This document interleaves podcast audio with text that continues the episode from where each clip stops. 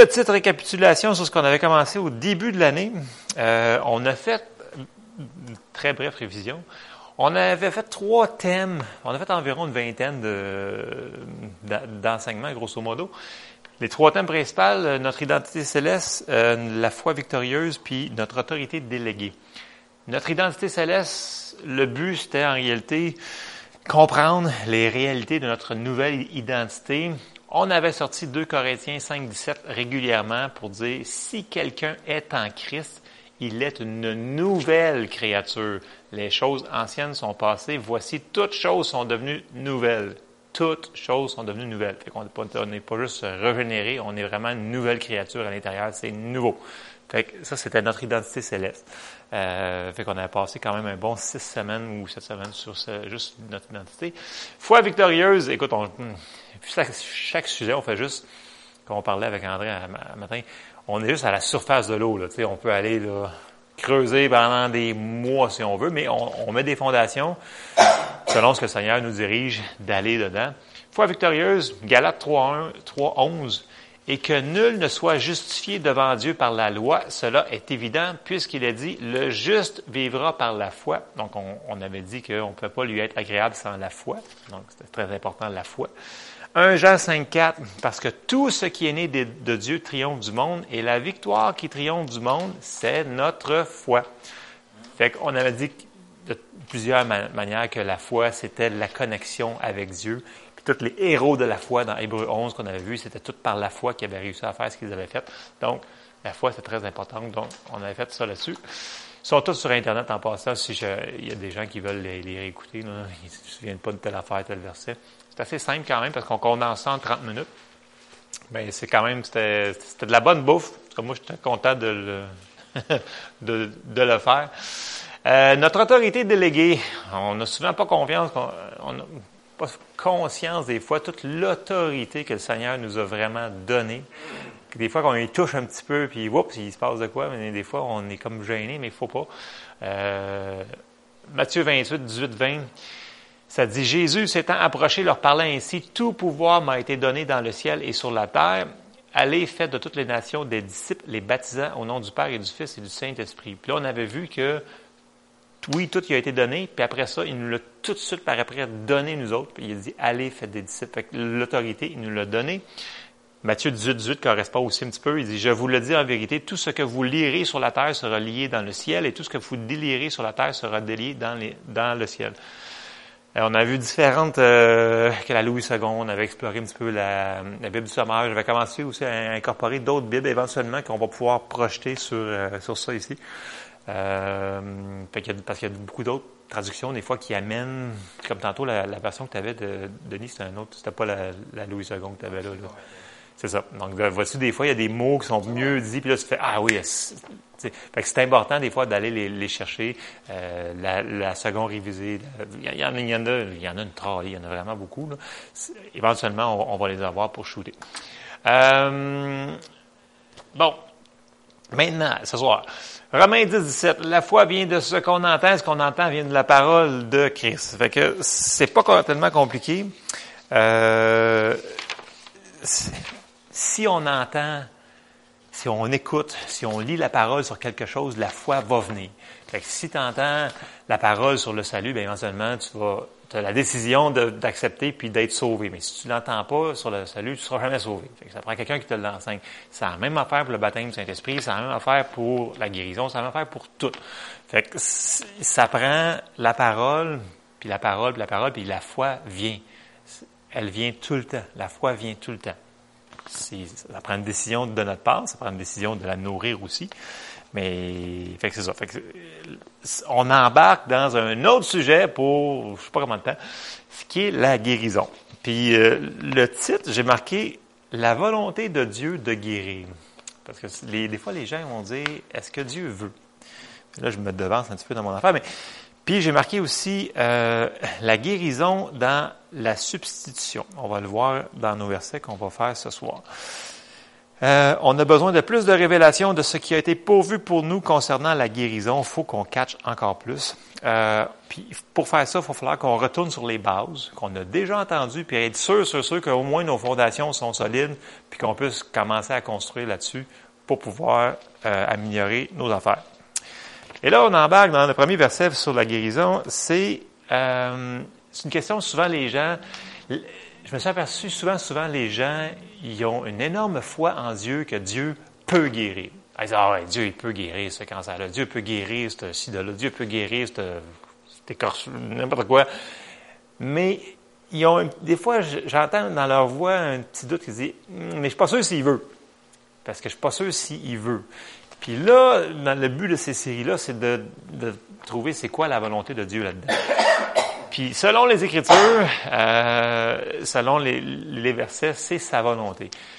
J'ai sorti Luc 5, 12, 13. C'est un des versets, mais laissez les versets qui vont rentrer euh, faire votre, votre opinion avant de, de me dire que c'est pas la volonté de Dieu de, de guérir. Jésus était dans une des villes et voici un homme couvert de lèpre l'ayant vu tomba sur sa face et lui fit cette prière Seigneur, si tu le veux, tu peux me rendre peu. Verset 13, Jésus étendit la main, le toucha et dit, Je le veux, sois pur. Aussitôt, la lèpre le quitta. Il y a une version qui dit, Je le veux de tout mon cœur. Fait que, si on regarde dans les miracles que Jésus faisait, ému de compassion, il fit ça. Ému de compassion, il fit ça. Donc, c'était son cœur de guérir le monde. Ça nous dit que Jésus est le même hier, aujourd'hui, éternellement. Fait théoriquement, si c'était sa volonté-là, c'est sa volonté encore aujourd'hui, right? C'est ce qu'on veut établir ce soir. C'est la volonté du Père. C'est... Que. Exactement. C'est lui qui l'a dit. C'est lui qui l'a dit. Fait que c'est, que ça. Que, fait que ça va nous aider à comprendre. euh, il va falloir qu'on comprenne aussi plus exactement le prix que Jésus a payé. C'est pas juste euh, le prix pour notre salut. Oh, C'est vraiment, c'est, euh, c'est vraiment pour tout. On va vraiment, on va réexaminer nos, nos, nos bases, puis on va, on va comprendre plus ce qui a été fait à la croix, parce que c'est à la croix qu'on a été guéri aussi. Euh, puis là, on va embarquer dans des versets assez classiques. Euh, mais vous allez me dire, oui, je les connais par cœur. C'est pas grave, on va les refaire, puis on va éventuellement avoir plus de révélations dans ces affaires-là. Ésaïe 53, 4, 5, ça nous dit, Cependant, ce sont nos souffrances qu'il a portées. Là, Isaïe parlait pour le futur. C'est de nos douleurs qu'il s'est chargé et nous l'avons considéré comme puni, frappé de Dieu et humilié. Mais il était blessé pour nos péchés, brisé pour nos iniquités. Le châtiment qui nous donne la paix est tombé sur lui et c'est par ces meurtrisseurs que nous sommes guéris. Moi, quand j'étais à l'école biblique, là, dans les cours sur la guérison, là, écoute ça, c'était décortiquer là, tous les mots en hébreu et en grec et en tout le kit. Et la plupart de nos Bibles, il manque de, de, de traduction, dans le sens que les mots ne sont pas le même mot qui, est traduit, mettons que je traduis de l'anglais, mettons le mot pomme, apple, apple c'est une pomme. Mais à cause des doctrines de certaines personnes, ça n'a pas été suivi dans les Bibles. Parce que les mots utilisés au niveau des meurtrisseurs, des choses comme ça, c'est pas le même qui est utilisé, mettons, euh, quatre chapitres avant. Ils l'ont changé pour que, parce que c'était comme trop intense de dire que c'était la guérison qu'il venait apporter aussi. Pas que le salut, c'était un, c'était un package, c'était un, trio. C'était vraiment, c'est, c'est sozo, c'est shalom, c'est, c'est, c'est tout, c'est, c'est complet. Marie Mascotte avait, euh, avait parlé un petit peu de, ça, le, le shalom, c'était vraiment complet, cette affaire-là. Fait que ça, c'était Isaïe 53. Après ça, on continue, on va aller dans le Nouveau Testament, on va aller dans quand Jésus était euh, sur la terre, on va aller euh, Matthieu 8, 16, 17. Le soir, on amena auprès de Jésus plusieurs démoniaques. Il chassa les esprits par sa parole et il guérit tous les malades. Tous les malades afin que s'accomplisse ce qui avait été annoncé par Ésaïe qu'on vient de lire, le prophète, il a pris nos infirmités et il s'est chargé de nos maladies. Si on va voir encore là dans les, dans les mots, c'est vraiment maladie. C'est vraiment, puis c'est pas, c'est pas une maladie imaginaire. Le monde dit, mais c'est la guérison de l'âme, c'est la guérison juste de ça, mais c'était pas la guérison physique. Non, c'est vraiment, vraiment le mot pour guérison physique. C'est le mot de corps qui est utilisé. Euh, en, tout cas, c'est, éventuellement, si, si, si, ça mène à ça, peut-être qu'on, qu'on un petit peu dans les mots euh, grecs et hébreux, mais c'est les mêmes mots qui sont utilisés. Après ça, On s'en va dans un Pierre, c'est la suite, bien entendu. Parce que Pierre, là, il dit que c'est un fait accompli. Là, il parle que c'est déjà accompli. Donc, un Pierre 2,24, lui qui a porté lui-même nos péchés en son corps sur le bois, afin que, mort au péché, nous vivions pour la justice, lui par les meurtrisseurs duquel vous avez été guéris. Et il dit que c'est un fait accompli, ça l'a été guéri. Et le terme n'a pas une erreur, c'est vraiment, il parle au passé, ça l'a été fait. Quand? À la croix. C'est pas dans le futur, ça va être fait, c'est vraiment, c'est un fait établi. Puis là, euh, on peut pas vraiment euh, bypasser. Tu sais, Jésus il est venu en réalité faire, euh, on va aller, dans Deutéronome 28, vous vous souvenez tout le monde que dans Deutéronome 28, il parle de la bénédiction puis la malédiction. Bénédiction, si les enfants y allaient écouter, Israël y allait écouter, puis la malédiction, s'ils n'écouteraient pas, c'est ça qui allait arriver, c'était clair. Puis les mots utilisés, si vous regardez sur les maladies, c'est horrible, c'est atroce, toutes les patentes qui, qui leur arrivaient, puis ce qui leur est arrivé aussi. Euh, puis encore là, si les gens qui essayent de dire que non, c'est pas physique, c'était comme une allégorie de non les mots c'est vraiment quand il parle hémorroïde c'est vraiment hémorroïde. Quand il parle de ça c'est c'est vraiment c'est des maladies très précises. Fait que c'est pas c'est pas des choses psychosomatiques c'est vraiment des il parle du physique.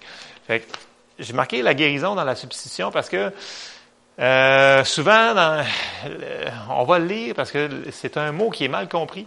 En, en anglais, quand on parle, en français, c'est expiation ou euh, propitiation. En anglais, c'est euh, atonement.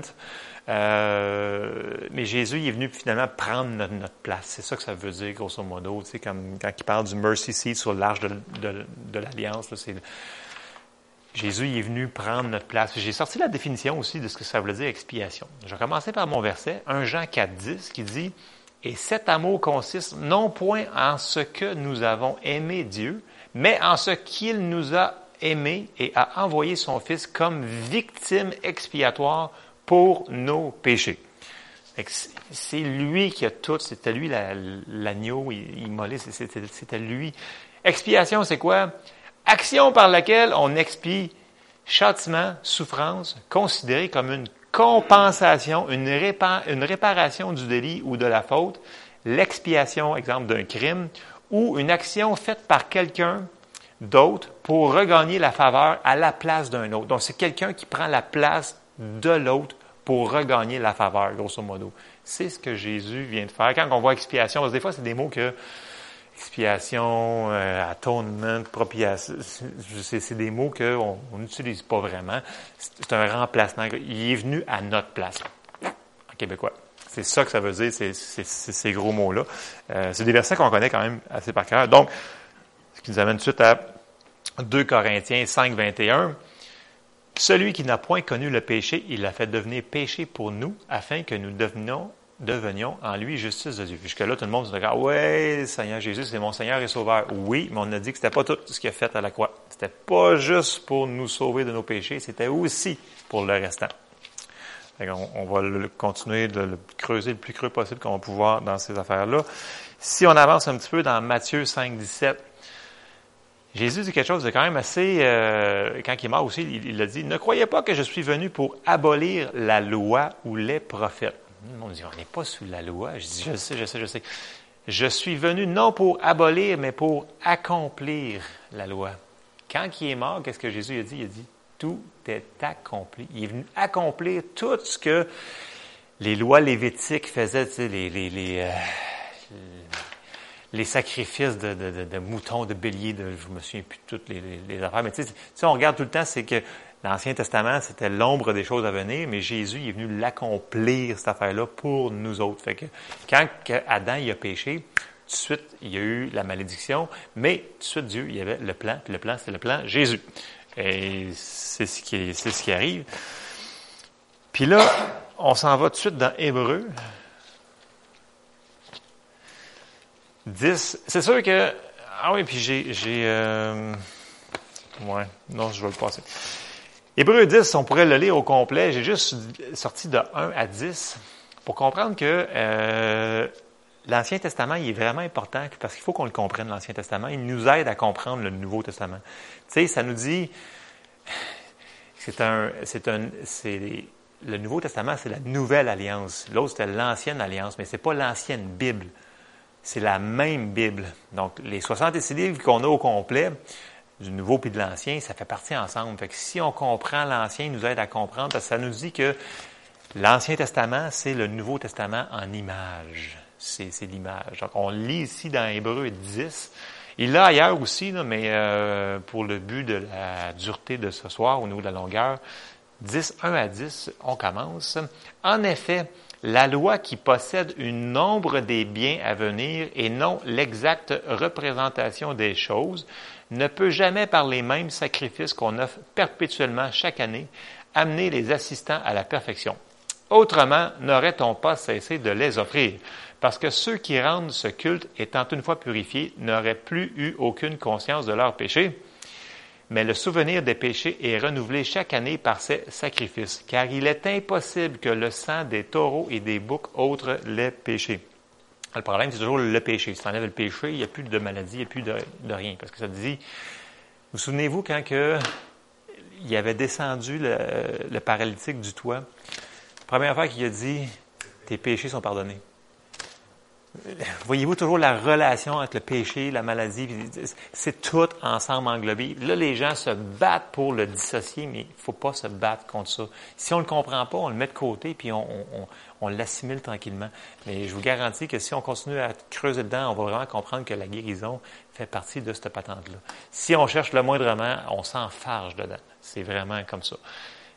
Hébreu 10, verset 5, on continue. C'est pourquoi Christ, entrant dans le monde, dit, tu n'as voulu ni sacrifice, ni offrande, mais tu m'as formé un corps. Tu n'as agréé ni holocauste, ni sacrifice pour le péché. Alors j'ai dit, voici, je viens. Dans le rouleau du livre, il est question de moi pour faire, ô Dieu, ta volonté. Après avoir dit d'abord, tu n'as voulu et tu n'as agréé ni sacrifice, ni offrande, ni holocauste, ni sacrifice pour le péché, ce qu'on offre selon la loi. Il dit ensuite, Voici, je viens pour faire ta volonté. Il abolit ainsi la première chose pour établir la seconde. C'est en vertu de cette volonté que nous sommes sanctifiés par l'offrande du corps de Jésus-Christ une fois pour toutes. Donc, la substitution,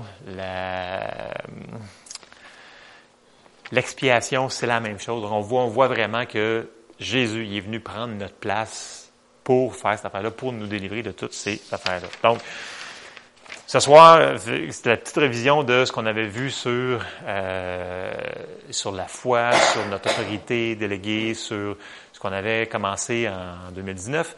Euh, on va bâtir sur ces bases-là, mais là, je sens vraiment qu'il faut qu'on embarque sur la guérison, la guérison, la guérison. Pour combien de j'ai aucune idée, puis si ça change, ça changera.